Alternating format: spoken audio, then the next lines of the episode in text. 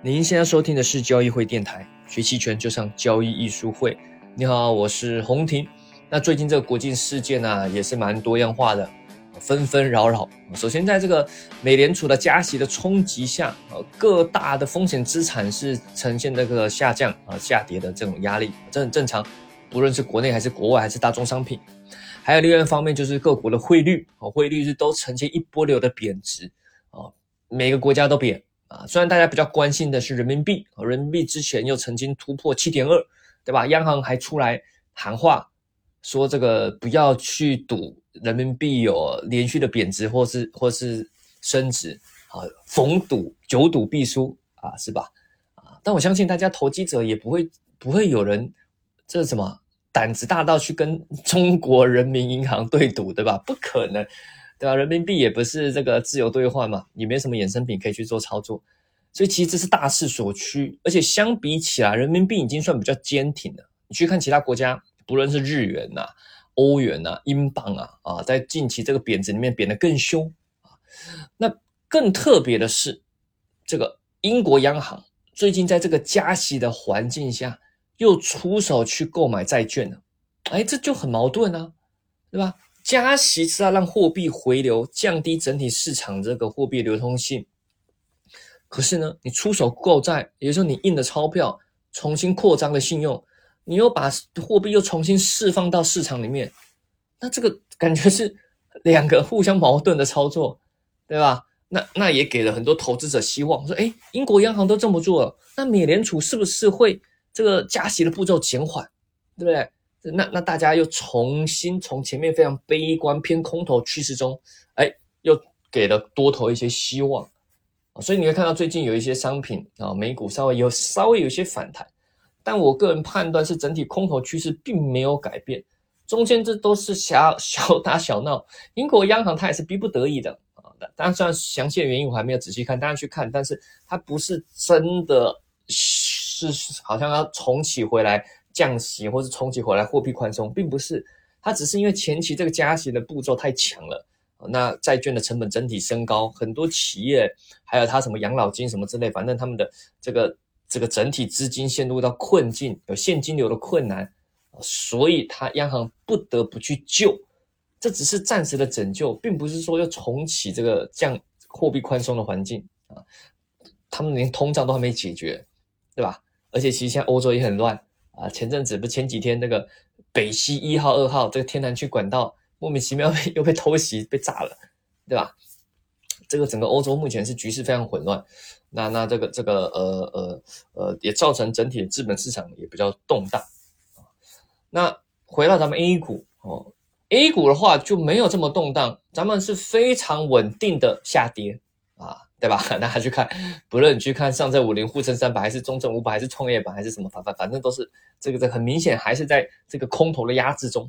任何当日的反弹，或者是当日即使收阳线，隔日或者是不用到隔日下午就大幅度回落，那就常常留上影线，要么就是这个这个涨了一下，第二天马上整个阴线又整个扑回去。所以这个可见你很明显的看到投资者信心非常不足。虽然我很多这个。呃，朋友啊，就是个人投资者啦，散户朋友信心非常足，因为他们都躺着不动了。他都说：“哎呀，这个、这个、这个，呃，陈老师，我也不动了，对我股票就不卖，你跌到哪里我都不卖。”对，所以现在现在信心最坚强的估计都是散户了。反正都这样了，还卖干嘛？呃，对吧？这卖不动了，不想卖了啊，股票没意思，不想看了。现在比较多卖的，估计都是还之前还有存有大量的的股票持持股的，呃，就是像基金基基金，还有一些机构，那会卖的原因就很多种了，可能是呃被迫的，或者是调仓或之类的。如果这样跌下去，那基金面临着赎回以及净值压力呈现的这个卖压，还是持续会有。啊，毕竟这个中证一千、中证五百这些中小股的话，其实它。呃，也还没跌够啊，离区间的底部还有一段距离啊。上证五零已经跌了差不多了啊，它到目前的五月政策底，基本上在这边是死守的状态。那在期权市场就比较特别啊，这个隐含波动率啊，其实这个涨的不多，大家其实还是很淡定啊。面临十月长假，因为我们接下来进入长假了嘛，面临十月长假这个这个情况，好像似乎大家不是很担心啊。但是跌也跌不到哪里去了啊，毕竟要面临长假，很多不确定性。刚刚我们一开始有提到嘛，国际环境这么多不确定性，对吧？这个 A 股休假，咱们中国休假，国际这个市场继续的奔跑啊，对吧？各种奇奇怪怪事件，现在每一周可能都会出奇怪的事件。你看一下天然气管道被炸，对吧？我还看到新闻说，美国大使馆是吧，都通知俄罗斯，在俄罗斯的美国公民。要小心啊，尽量不要去，而且尽量要撤离了。呃，这整个环境就是很不确定性啊。然后现在十一月跟美国又有一些选举，对吧？这个然后哎呀，这个反正就国际局势非常不明朗。但中国自己我们也不是很明朗啊，接下来要开这个二十大，对吧？所以这这个长假其实老实说，我觉得不确定性非常高。虽然在 A 股市场波动率上并没有很明显的体体现，可能大家。觉得跌也跌不到哪里去，那反弹也没什么希望，就就没什么没什么期待了啊！只要没什么情绪，没什么期待，这个期权的权利金就比较难上升啊。但商品上就比较值得期待了。所以如果你要长价钱去布局期权，以下有几个注意事项，我们先提供给大家。我们就先，如果你要布局期权啊，那我们比较建议的是偏做多波动率的一些策略。啊，为什么呢？我们等下来一一个一个来讲解。那那当然，我们目前国内的期权商品很多嘛，不止 A 股嘛，不止这什么 ETF 期权，我们还有各种的商品期权。那你就要思考哪些商品容易受国际局势的影响，就去布局那一些，对吧？例如像这种铜啊、原油啊这种这种这商品之王，而且受整个宏观还有国际地缘政治影响非常大的啊，这个你是可以去布局的啊。虽然他们现在。波动率，你看波动率是稍微有点高哦，但但是它是很有可能有跳空的机会的。那还有一些其他的嘛，例如像豆粕啊、棉花啊之类，对吧？豆粕大家知道受美国这个大豆影响嘛，那它还有炒作天气嘛。那这个呃棉花，棉花大家可能比较特别，这为什么？因为棉花本身是中国是很大的消费国，也是很大的生产国。那大家应该也之前关注过嘛，对吧？新疆棉花的事件，美国的打压。所以整个它也受国际局势影响蛮大。那其他当然你也可以看看还有哪些商品是比较容易受呃国际局势影响的。那它可能在这个长假中如果有任何的变动的话，哎，就有可能期待这个开盘的跳空。像中旅游这种也是，因为中旅游我们大部分都是进口的，不过它跟美国没有什么关系，它主要是印尼啊。但印尼有时候也怪怪的，对 不对？它有时候一些奇怪的政策，在长假中有时候奇怪政策也会影响开盘。那你要去布局这些偏做多波动率，所谓的布局就是偏买方了。你可以买看涨，也可以买看跌，或者是我们等下提到，你可以同时买看涨加看看跌，所谓的买方跨式策略。那如果你要布局类似这种买方策略，你首先就得知道过长假这个将近一周，将近快十天吧，啊，呃，交易日是一周了，但是如果结合六日的话，将近快十天了，这么长的里面，你的时间价值是会耗损的，所以你买期权成本就是很容易耗损。如果你还买的是已经快到期的期权，那你耗损的会更快啊。那你要买之前，首先第一个最重要的点就是你要先看看隐含波动率是不是太贵，是不是是不是已经被 price in 了。所以 price in 就是说已经很多人进来买期权，已经很多人进来进来去赌开盘后的波动，开盘后的跳空，或者是做市场已经提前把这个价格拉高了，那你去买成本就很高，很有可能发生哎开盘跳空但跳了不大。波动没有太大情况下，隐含波动率大幅度回落情况下，你有可能还是亏钱。比如说你做对方向，或是做对的波动，但是因为你前期买的太贵，开盘后隐含波动率大幅下降的情况下，你还是很有可能亏的。啊，所以要做这种买方跨式车你前提一定要去看当下的波动率到底高不高啊，不要买的太贵了。到到底高不高？你去期权软件打开就知道了。打开。例如我们常用的是永春软件啊，策略性的永春软件，你去看永春软件啊，或者是其他期权软件都可以，你去打开它的，应该有一些隐含波动率的一些线图嘛，那你就看现在啊，大家也明眼看得出来嘛，对吧？你拉出一个过去的线图，例如假设啦，某个商品现在隐含波动率啊，加权的平均隐含波动率，或者是你直接看平值也可以，假设现在是四十，就过去两个礼拜都是三十几。或是二十几，那现在事实很明显是很高了嘛，对吧？其实正常来说啦，靠近长假，大部分商品的隐含波动率都是偏上升的，这是比较合理的因因为毕竟大家也知道，这个呃开盘长假没开盘后的跳空，呃是有可能的啊，是这种跳空是对于卖方来说是最大的困扰，所以卖方当然是希望把权利金拉高一点哦，这样卖的贵，到时候有跳空的损伤，呃也可以弥补的回来，这很合理的。大家知道，呃以前我们应该在直播里面讲过嘛，每一天都涨一个百分点，每一天都涨一个百分点，连续涨五天。跟前面四天都不涨，但是突然一天涨五个百分点，这两个虽然绝对值的涨幅是一样的，对吧？每天涨一个点，涨五天，那就是涨了百分之五五个点嘛。那五天里面前四天都不动，第五第五天突然涨五个点，绝对值涨幅是一样的，但是对这个资产的冲击，对于期权的爆发力来说，是一天涨五个百分点是最强的，所以。没有开盘的期间中的累积，这种价格的动能在开盘是瞬间的爆发出来，对于卖方的杀伤力是最大的。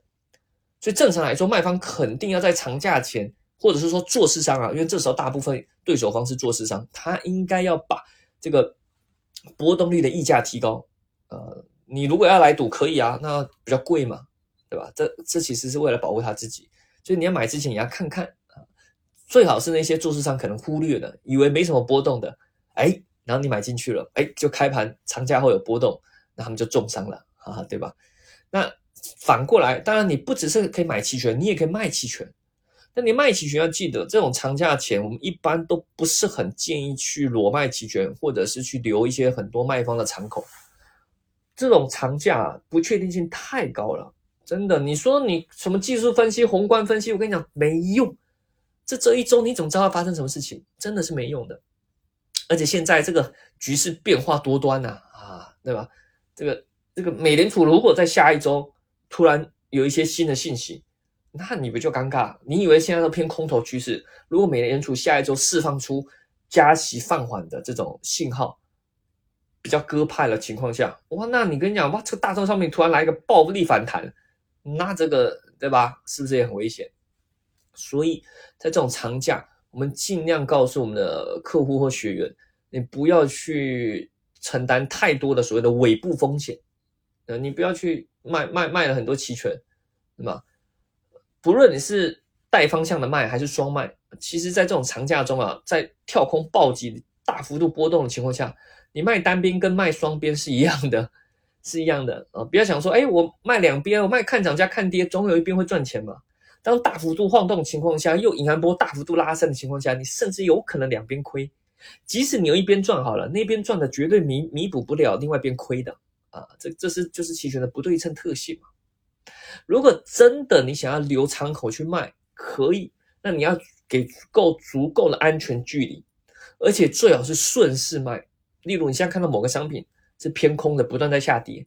那你可以去卖看涨期权，去留这个敞口去渡劫，但是呢，这个安全距离要有，也就是说你要防范，如果开盘一个往上跳，啊，那这种顺势卖有个好处就是一路下跌嘛，如果有反弹，大概率波动力是下降的，啊，就是就是原本是一个跌势反弹的时候，不是朝着原本的跌势去前进的时候，那大概率波动率会下降。那可以保护到你的卖方，即使方向上有亏损，但是有可能波动率下降，去掩护到你，你有可能亏的少，或甚至不太不太亏。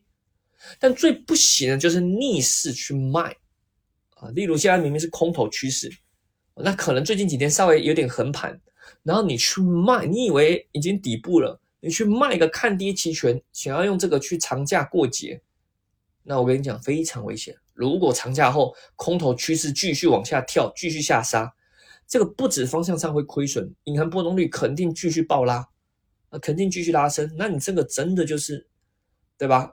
啊，这个凶多吉少啊。我们常常说啊，期权交易你要有非线性、非对称的这种思维啊，不是纯粹去看胜率概率。有些人常常会问，哎，老师，我我用这个策略胜率高不高？例如我卖方，我胜率高不高？我跟你讲，卖方的确，我跟你讲，你你现在双卖，啊，你过这长假，我跟你讲，胜率是高的，胜率是高的，但胜率高有意义吗？我跟你说，你胜率百分之七十好了，你双卖，你卖卖认购加卖认沽，长假过节，啊，你每个商品或是搭配 ETF 期权，你都双卖，你长假过节，我跟你讲，胜率很高，百分之七十胜率啊，我或甚甚甚至可以说你百分之八十也可以。我百分之八十的胜率啊，哇，交易做到胜率这么高不容易啊。但我跟你讲，错的亏的那百分之二十里面啊，不用说百分之二十啊，只要百分之十啊，百分之十亏的里面，有可能是一次就直接把直接把你打爆，一次就打到你不敢再做期权，对吧？大家去看前面的呃有一些跳空的案例，那这这你有可能做了五年都不会遇到啊，第六年遇到一把一把就结束你的交易生涯。真的，这就是期权的不对称特性。你一定要有不对称这种概念啊，不是不是传统那种线性思维。期权就是这么特别，一把就可以结束你的交易生涯了。真的，所以所以不要去做那些承担过度的尾部风险的。一般我们当然有去卖期权啊，对吧？那因因为一般在连续交易日的时候，即使隔日跳空什么，我们都有方方法可以救。而且基本上我们在对于我们自己的择时是比较有把握的，所以一般来说跳空。比较不会对我们不利，即使不利，我们都有很多解决这个对冲啊解救的方式，动态调整嘛。可是长假真的是没救，对吧？而且如果你用卖方去过长假啊，你这个长假也过得不开心。那怎么样让长假过得开心呢？哎，用买方跨市策略，对吧？我们刚刚提到了，同时买看涨加看跌啊，这是买这是买方的跨市策略。这策略就是一个非常经典的期权的做多波动率的策略。通常是用在这种不确定方向，但是你预期有大波动的可能性。其实长假就是个最经典的，因为你根本不知道长假后的方向，对吧？你也不知道长假后会有什么样的事件冲击啊。这个买方跨市策略也常常是用在事件交易啊，有些确定性的事件，例如个股期权会去做呃一些个股的财报啊，或者是做一些呃什么什么原油的一些报告啊，或者是一些 USDN 的大豆的一些报告啊，或者一些关键的。领导的一些会议，或者是美联储啊，类似，反正这种关键事件，做买方跨市策略是是蛮多一些交易者会去用的。它主要赌的就是赌的就是波动。但这策略呢，不是说你可以无脑的使用，你要记得你是同时是买两边的期权，所以你的成本是高的。你同时买两边嘛，也就是说你时间价值的耗损也是双倍的哦。啊，你你因为两边都在时间价值都在耗损嘛。所以这个你不能买的太贵，也不能拿的太长时间去持有，你不能说，哎，老师，我觉得最近这一两个月，啊，美联储加上美国选举什么的，肯定会发生大事，我就买了一直放啊，那这个很有可能大概率也会亏的，对吧？你要知道，买方跨市，它的对手方就是卖方跨市，就是双卖嘛，双卖的胜率很高，大部分时间能赚钱，长期而言也能赚钱，那买方跨市长期而言就比较容易亏钱。所以你要在一些关键地方才去用，而且尽量买的时候成本要低，也就是买的时候隐含波动率不能买在太高。这个策略我觉得最最根本就是隐含波动率不能买在太高的地方，买在太高的地方就很难很难赚钱，而且大概率都是亏钱。而且如果在隐含波动率偏低的情况下，然后你又可以去赌到一些事件，那你就可能获得一些意外的的的的利润。所以你可以看看，哎，目前市场上，因为我现在录音频是周四嘛，大家听到的时候估计可能是周四晚上或是周五，或许还来得及去布局这个长假前的这个跨市策略啊。你去看看哪些商品，它的波动率还不高啊，还不高，要偏低的，偏低比较难的，因为我刚刚提过，做市场也不傻，大部分应该长假前你看波动率会会比较呃，这个报价会比较偏高，但只要不高啊，那种平均水平的。啊，不论是商品或者是 ETF 期权，去看一下，哎，啊，有机会的啊，你可以去买。然后你买的时候，行权价的选择呢，行权价选择就不要买的太虚值，除非你真的赌那种惊天动地的大行情，但我觉得很难啊，呃，不要这么贪心嘛，不然你买太虚值的话，这个大家知道，这个时间价值在掉的时候，虚值一开始是是掉最多的啊，所以。你不要去买太虚值，你就买平值附近的。这个一般我们在我们的期权重建班里面会很详细的讲，这行权价的选择有什么差异，平值、虚值、实值啊，他们在一些做一些不同策略的时候，它有什么差异？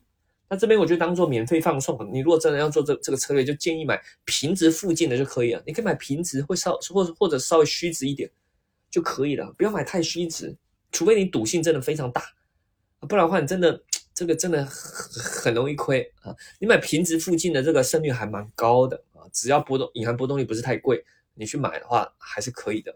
所以如果你在那布局的话，啊，我们是建议偏买方跨市，当然你也可以跨越的搭配啊，例如近月用买方跨市，远月配双卖啊，就是所谓的日历价差，这种降低一些时间耗损，降低一些波动率下降的的冲击也是可以，也是可以，但有点复杂。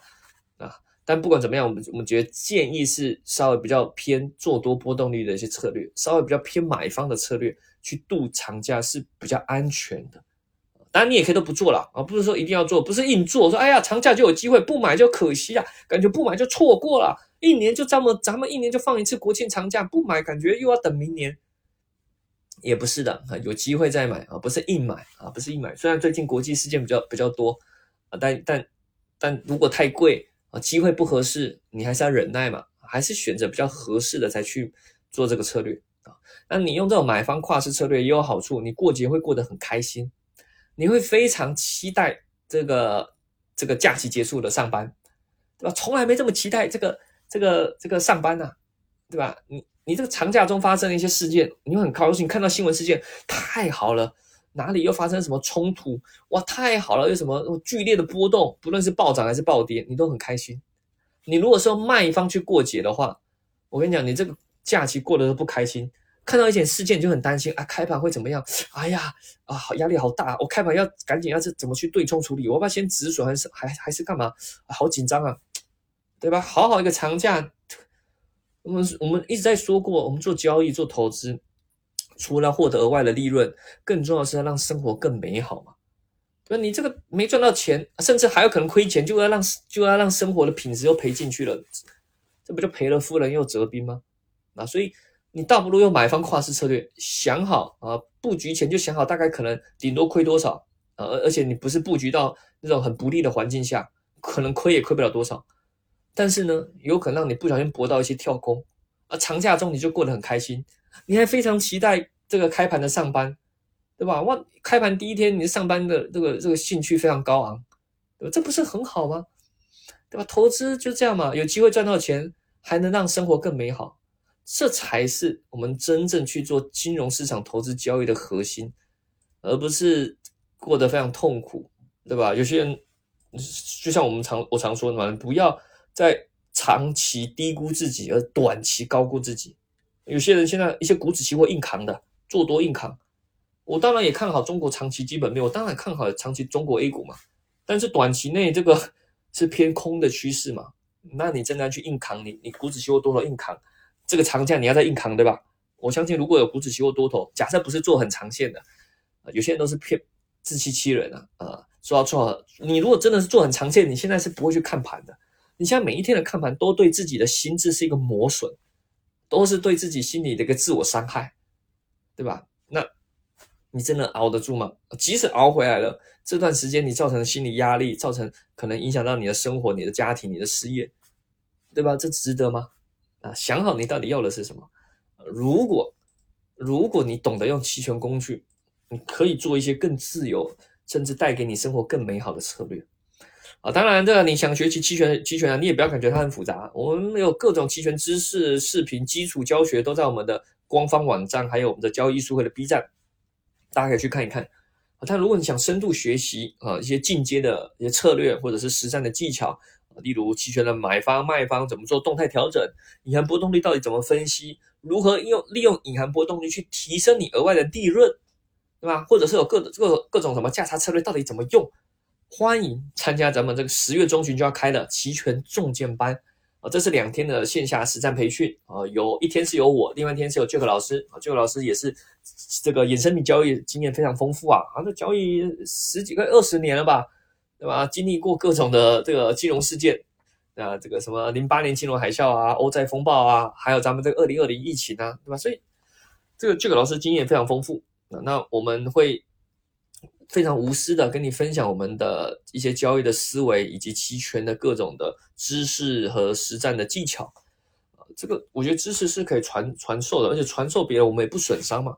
因为很多东西我教你了，你还是需要去经验的累积，以及我们后续不断的交流。因为我们还有一些私货群，还有实盘课，后续不断的辅导，不是说上完两天你就哇就神了出师了，不是的。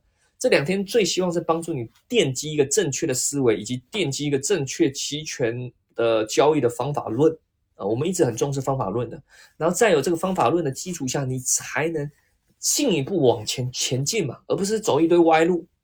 当然，你也可以自己摸索啦，可能很多歪路，你走了几年，耗损了很多钱之后，或许可以找到方向，或许也是有可能的啊。但如果你想省钱省时间，我相信来参加咱们期权重建班是最合理、最最好的选择啦。我个人是这么认为的啊。有时候你走了很多弯路，也不一定还不一定找得到正确的这个方向啊。那我们有一些经验是是可以带你比较快速迈向。正确利用期权去获利的一个一个道路上，呃，一样感兴趣的欢迎咨询咱们的各种客服，你可以在咱们交易书会的微信公众号、视频号，或者是 B 站上，或者是在喜马拉雅电台私讯咨询我们都是可以的。哦，那我们是在十月中旬开办的，哦，这是线下的实战培训，是收费的。当然，你如果不客前来，因为我们是在上海的，你如果无法来线下交流上课的话。我们也是支持线上直播参与的。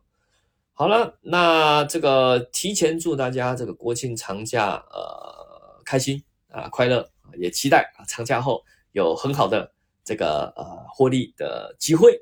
好了，那我们下期再见，拜拜。